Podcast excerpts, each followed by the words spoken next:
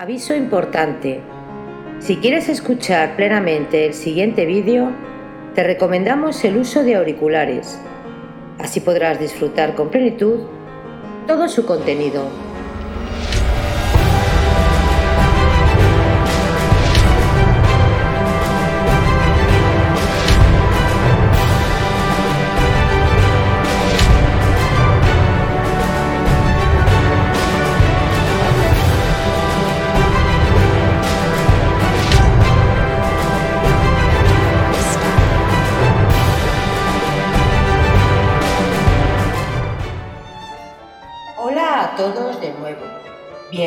Bienvenidos a Biografías Épicas. Hoy continuamos con la narración de la novela histórica y épica Lo que el viento se llevó, de la escritora Margaret Mitchell. Recordaros suscribiros al canal para así poder colaborar a crecer juntos. Hay muchas historias increíbles por descubrir. Lo que el viento se llevó por Margaret Mitchell. Capítulo 16 Enero y febrero de 1864 pasaron entre impetuosos vientos y frías lluvias. El desaliento invadía los ánimos y el ambiente moral no era menos sombrío que el aspecto del cielo anubarrado. A las derrotas de Gettysburg y Vicksburg se añadió el derrumbamiento del centro de las líneas sudistas. Después de duras luchas, casi todo Tennessee fue ocupado por las tropas de la Unión. Pero ni aun estas pérdidas, unidas a las anteriores, lograron quebrantar el espíritu del sur.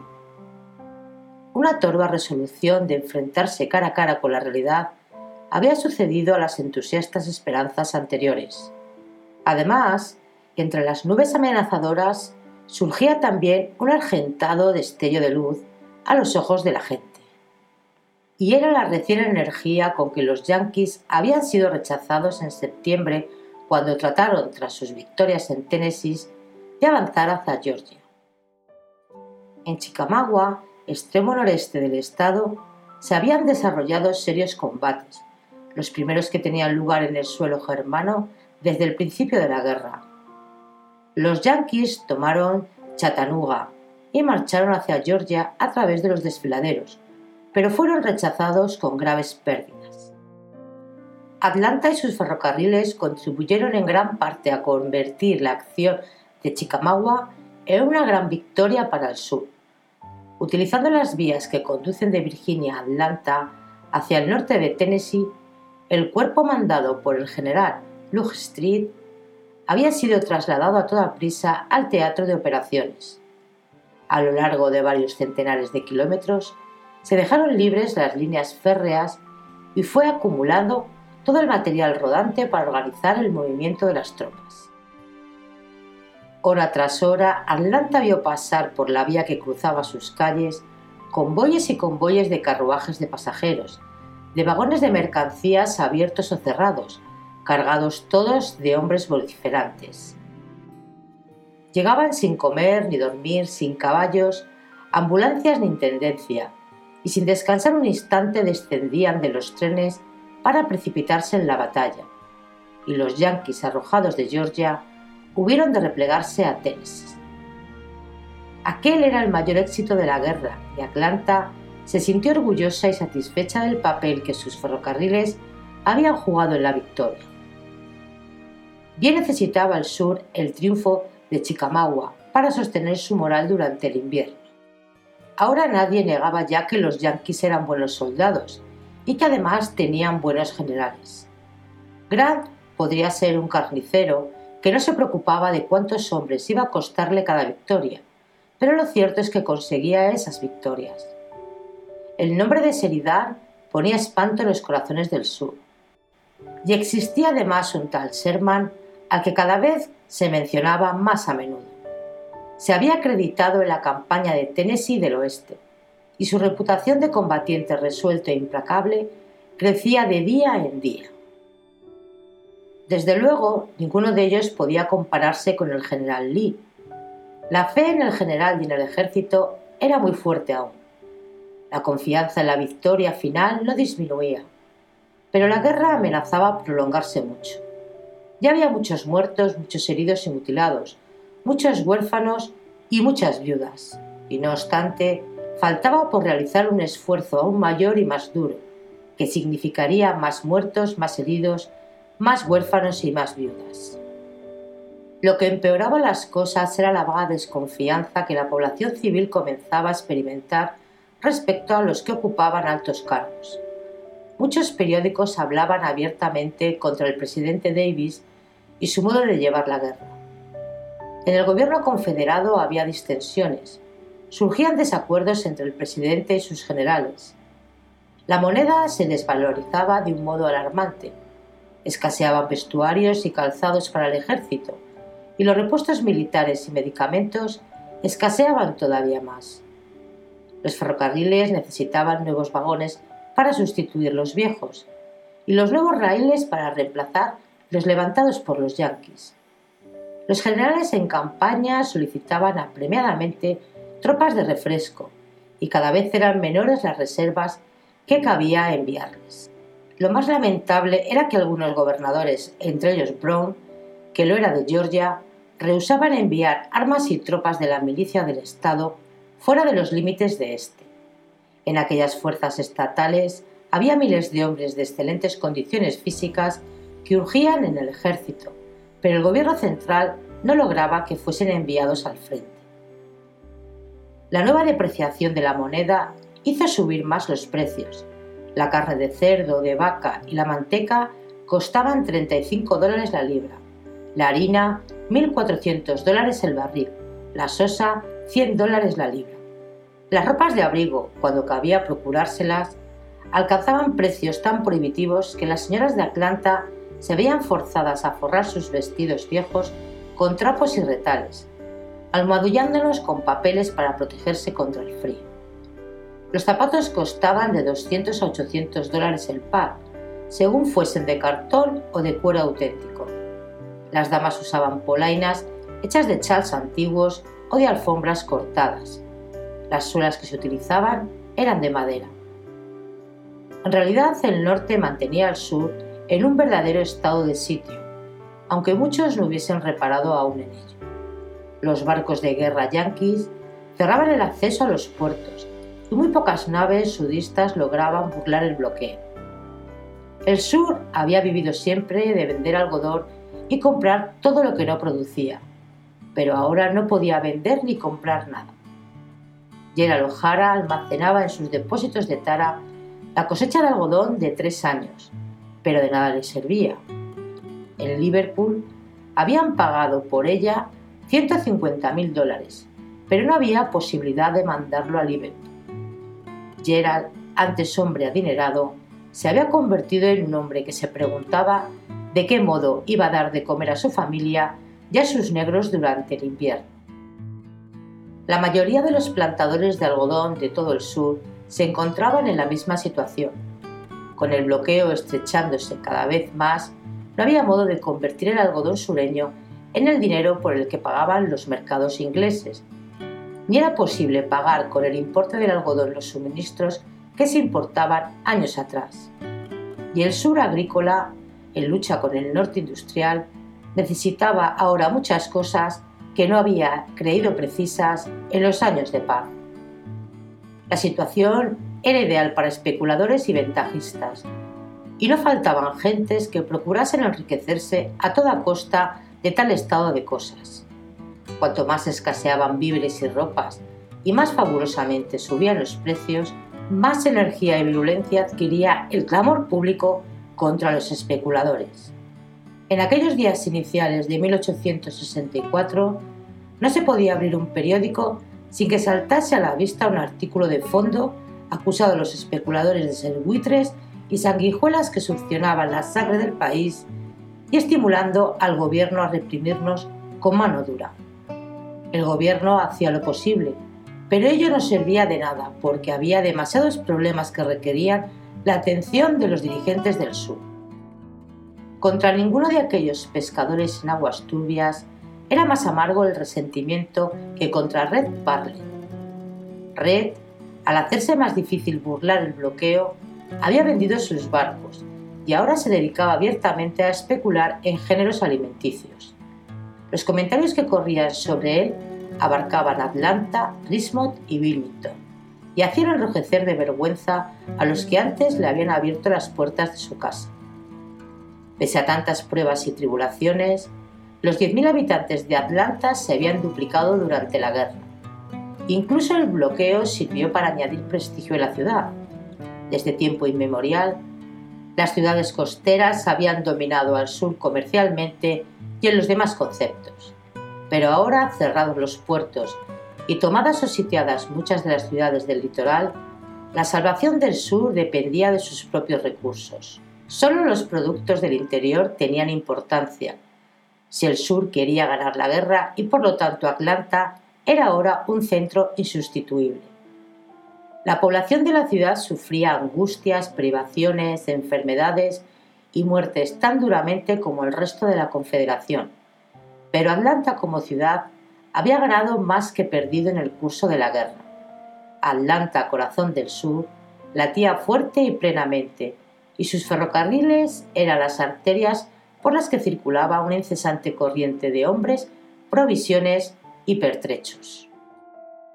En otro tiempo Scarlett se habría lamentado de sus ropas estropeadas y sus zapatos llenos de piezas y arreglos, pero ahora esto no la preocupaba, ya que la única persona que podía importarle no estaba allí para verla.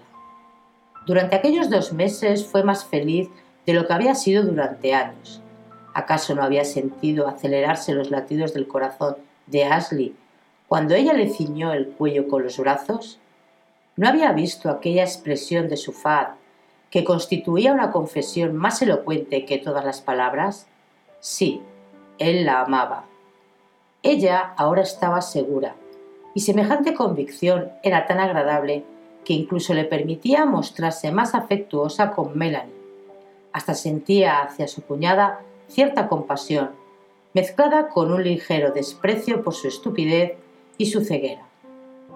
Cuando la guerra termine, pensaba, cuando termine entonces, a veces se decía también con cierta punzada de terror, cuando termine, ¿qué? Pero enseguida eliminaba de su mente ese pensamiento. Cuando la guerra acabase, todo se arreglaría de uno u otro modo. Si Ashley la amaba, él no podría seguir viviendo con Melanie y esto era lo importante.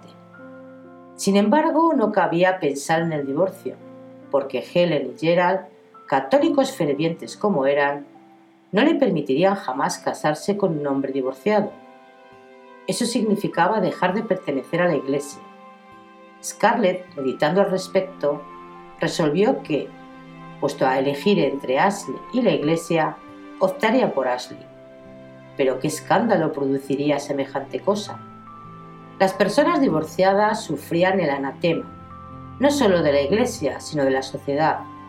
A ningún divorciado se le recibía en alguna parte. Pero ella arrostraría también esto por Ashley. Sí, lo sacrificaría todo por Ashley. Pero en fin, fuese como fuese, todo iría bien cuando la guerra terminara.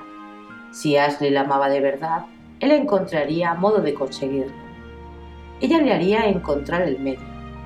Y cada día que pasaba, Scarlett se sentía más segura del cariño de él, más convencida de que él lo arreglaría todo satisfactoriamente cuando los yankees fuesen derrotados. Era verdad que él había dicho que los yankees dominaban la situación, pero para Scarlett esto era sencillamente una necedad. Sin duda estaba fatigado y perturbado cuando habló así. Por lo demás, a ella no le preocupaba gran cosa que los yanquis ganasen o no. Lo importante era que la guerra concluyese rápidamente y que Ashley regresase pronto a casa. Entonces, mientras las violentas ráfagas del viento de marzo forzaban a todos a permanecer recluidos en casa, fue cuando Scarlett se enteró de la abominable novedad. Melanie, con los ojos refulgentes de alegría y la cabeza baja para disimular su orgullo, comunicó a Scarlett que iba a tener un hijo. El doctor Mead opina que será a fines de agosto o en septiembre, afirmó. Yo me lo figuraba, pero no he estado segura hasta hoy. ¿Verdad que es magnífico, Scarlett?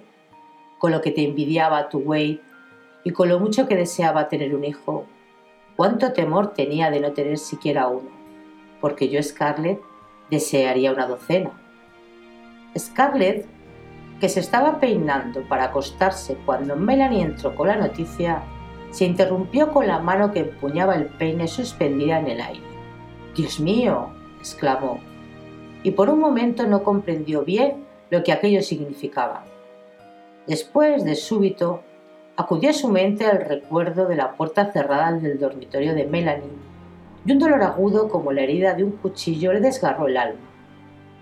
Era un dolor tan punzante como si Ashley fuese su esposo y le hubiera sido infiel. Un hijo, un hijo de Ashley. ¿Cómo podía ser así cuando él la amaba a ella y no a Melanie? Ya sabía que te ibas a sorprender, dijo Melanie con voz entrecortada. ¿Verdad que es maravilloso? No sé cómo escribírselo a Ashley Scarlett. Creo que no sería tan embarazoso decírselo, o, en fin, no decirle nada, hacérselo comprender gradualmente. ¿Me entiendes, verdad? Dios mío, repitió Scarlett a punto de romper a llorar, dejando caer el peine y apoyándose en el borde del tocador para no tambalearse. No te pongas así, querida. Bien sabes que tener un niño no es una cosa tan trágica. Tú misma lo dices. No quiero que te disgustes por mí, aunque te agradezco el verte tan preocupada. Es verdad que el doctor Mead dice que yo soy... Y Melanie se ruborizó, muy estrecha, pero confía en que no haya complicaciones. Y dime, Scarlett, ¿escribiste tú a Charles cuando lo de Wade o lo hizo tu padre en tu nombre? si yo tuviese una madre para que se encargara de ello, porque realmente no veo cómo... ¡Cállate! gritó violentamente. ¡Cállate! Qué tonta soy, Scarlett, lo siento. Claro, las personas felices somos siempre egoístas. Había olvidado a Chad, lo olvidé solo un momento. ¡Cállate! volvió a decir Scarlett, esforzándose en dominar sus emociones y no dejarlas traslucir en su rostro, porque era preciso que nunca, nunca Melanie pudiese adivinar lo que ella sentía. Melanie, la más discreta de las mujeres, sintió que sus ojos se llenaban de lágrimas al reconocer la crueldad que había cometido. ¿Cómo había hecho recordar a Scarlett las terribles circunstancias del nacimiento de Wade tan pocos meses después de la muerte del pobre Charles? ¿Cómo podía haber sido tan atolondrada? Permíteme ayudarte a desvestirte, querida, dijo Melanie humildemente. Yo te arreglaré el cabello. Déjame sola, repuso Scarlett con el rostro convertido en piedra. Melanie, deshecha en lágrimas de reproche hacia sí misma, salió precipitadamente de la alcoba, dejando a Scarlett con los ojos secos, sí, pero con su orgullo herido y sus celos como compañeros de lecho. Scarlett pensaba que le sería imposible vivir por más tiempo bajo el mismo techo que la mujer que llevaba en su seno al hijo de Ashley. Se decía que debía volver a Tara, aquella casa que era la suya. Imaginaba que no podría volver a mirar a Melanie sin delatar su secreto en su rostro. Y se levantó a la mañana siguiente con la decidida intención de preparar su equipaje inmediatamente después de desayunar.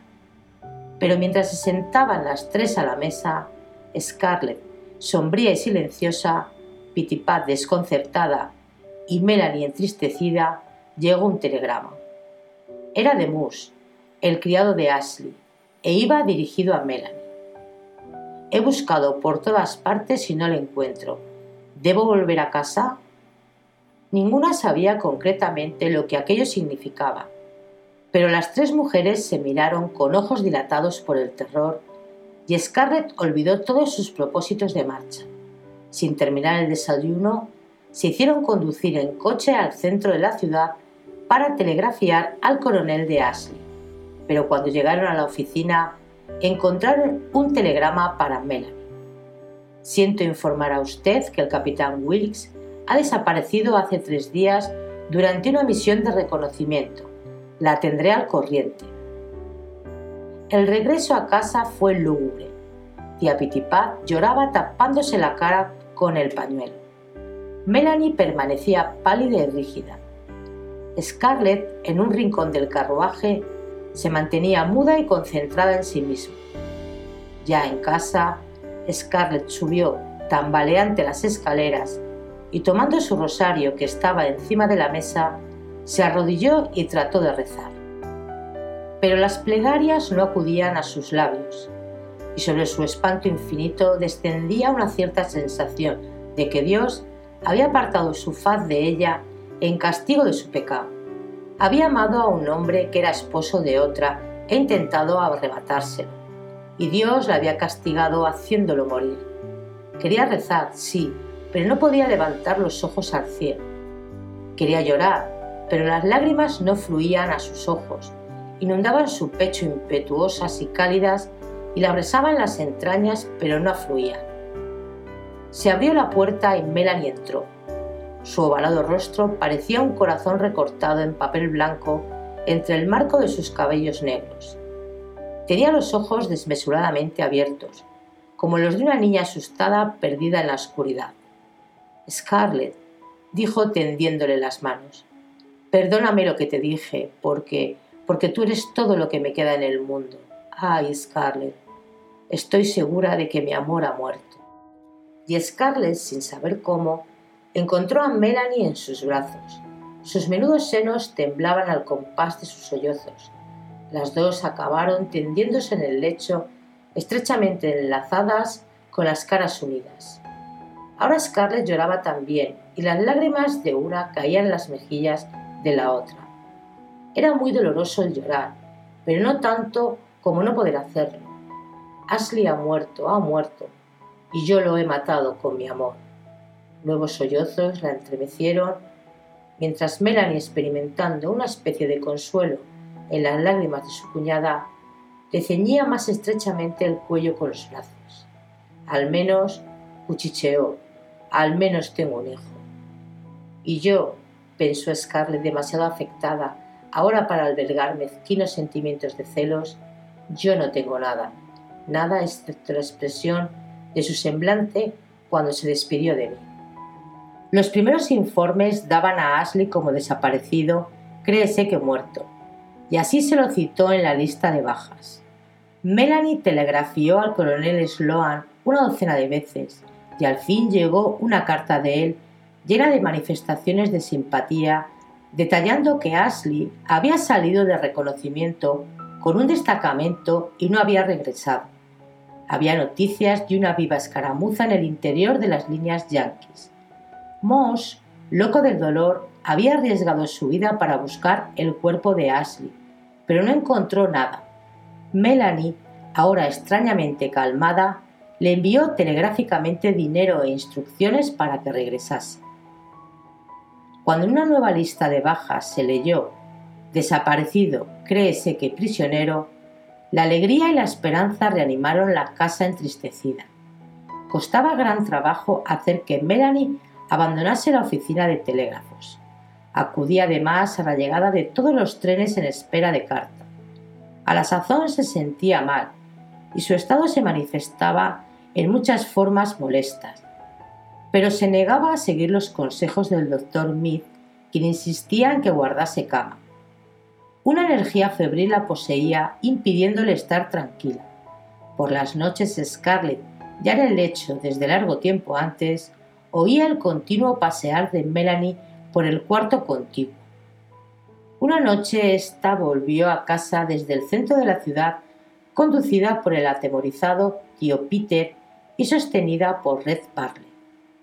Melanie se había desmayado en la oficina de telégrafos, y Red, que pasaba por allí y observó que la gente se aglomeraba, se apresuró a escoltarla a su casa. La acompañó escaleras arriba hasta su dormitorio y mientras todos los de la casa, alarmados, preparaban ladrillos calientes, mantas y whisky, él la recostó sobre las almohadas del lecho. Señora Wilkes, preguntó bruscamente, ¿va usted a tener un niño, no? De no haberse sentido Melanie tan débil, enferma y abatida, se hubiera quedado helada al oír tal pregunta. Incluso con sus amigas Le resultaba muy violento mencionar su estado, y en cuanto a las visitas del doctor Mead, constituían un auténtico tormento para ella. Por lo tanto, una pregunta hecha por un hombre, y más por Red Barley, resultaba inaudita. Pero ahora, débil y abandonada como se sentía, no supo más que asentir, y una vez hecho esto, la cosa no le pareció tan terrible, dado lo amable y solícito que se mostraba Red. Entonces debe usted tener más cuidado. Tanto andar agitada de un lado a otro y tantas inquietudes no pueden ser buenas para usted y podría traer algún percance al niño. Si me lo permite, señora Wilkes, pondré en juego ciertas influencias que tengo en Washington a fin de saber algo de su marido. Si ha caído prisionero, figurará en la lista de los federales, y si no, en fin, no hay nada peor que la incertidumbre. Pero necesito su promesa de cuidarse entre tanto. Si no, le juro por Dios que no moveré ni una mano. Es usted muy bueno, exclamó Melanie. ¿Cómo puede la gente decir de usted los horrores que dice? Y entonces, doblemente abrumada al reparar en su falta de tacto y al recordar lo horrible que era haber estado hablando con un hombre acerca de su estado, comenzó a llorar débilmente. Scarlett, que en aquel momento acababa de subir corriendo las escaleras con un ladrillo caliente envuelto en una franela, halló a Red acariciando la mano de su cuñada. Butler cumplió su promesa. Nunca supieron qué resortes había tocado ni osaron a preguntárselo, temiendo que ello implicase reconocer sus conexiones ocultas con los yankees.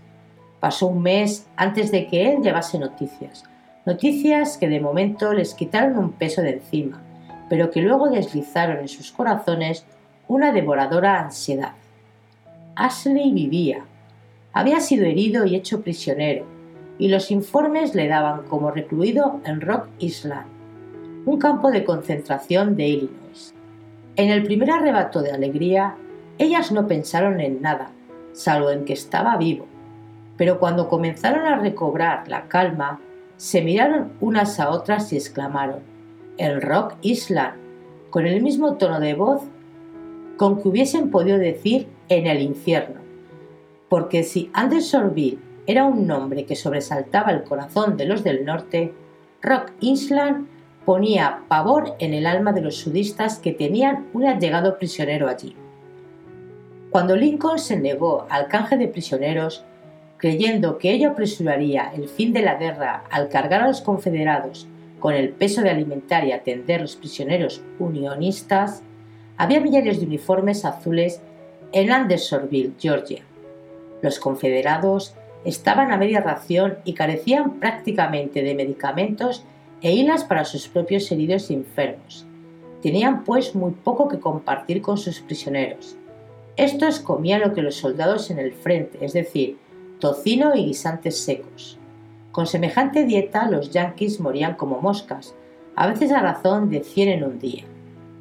El norte, indignado al saberlo, resolvió hacer más duro el trato de los prisioneros enemigos. Y en ningún lado eran peores las condiciones de vida que en Rock Island. Escaseaba la comida, había una manta para cada tres hombres y la viruela, la fiebre tifoidea y la pulmonía convertían aquel lugar en un foco de infección. Tres cuartas partes de los hombres que entraban allí no salían vivos. Y Ashley estaba en aquel tremendo lugar. Vivía pero herido y en Rock Island, en un momento en que espesas nevadas debían de cubrir los campos de Illinois. Habría muerto de sus heridas después de que las noticias sobre su paradero fueron enviadas a Red Barley. ¿Habría caído víctima de la viruela?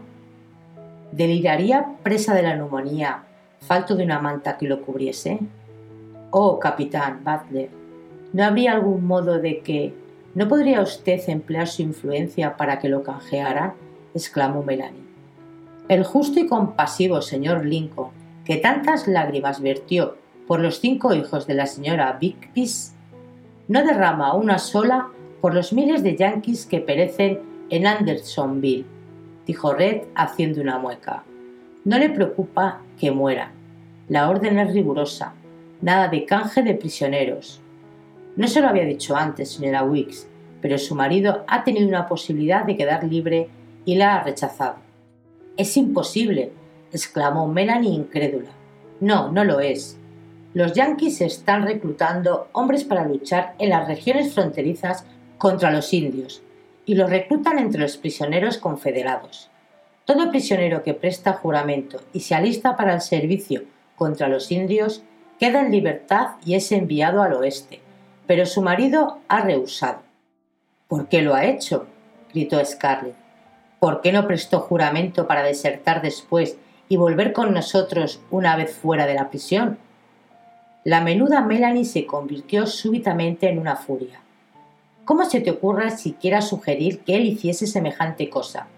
Traicionar a la Confederación para prestar ese vil juramento y luego traicionar la palabra dada a los yanquis?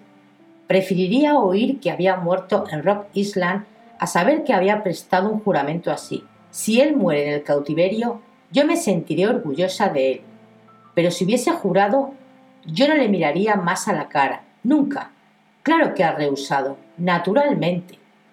Cuando Scarlett acompañó a Red hasta la puerta, le preguntó indignada: Si estuviera usted en el lugar de Ashley, ¿no habría prestado ese juramento a los yankees para no morir en ese sitio y luego hubiera desertado? Desde luego, convino Red, brillantes sus dientes bajo el bigote. Y entonces, ¿por qué Ashley no habría de hacer lo mismo?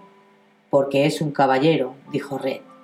Y Scarlett quedó maravillada de cuánto cinismo y desprecio podía contener una expresión tan honrosa.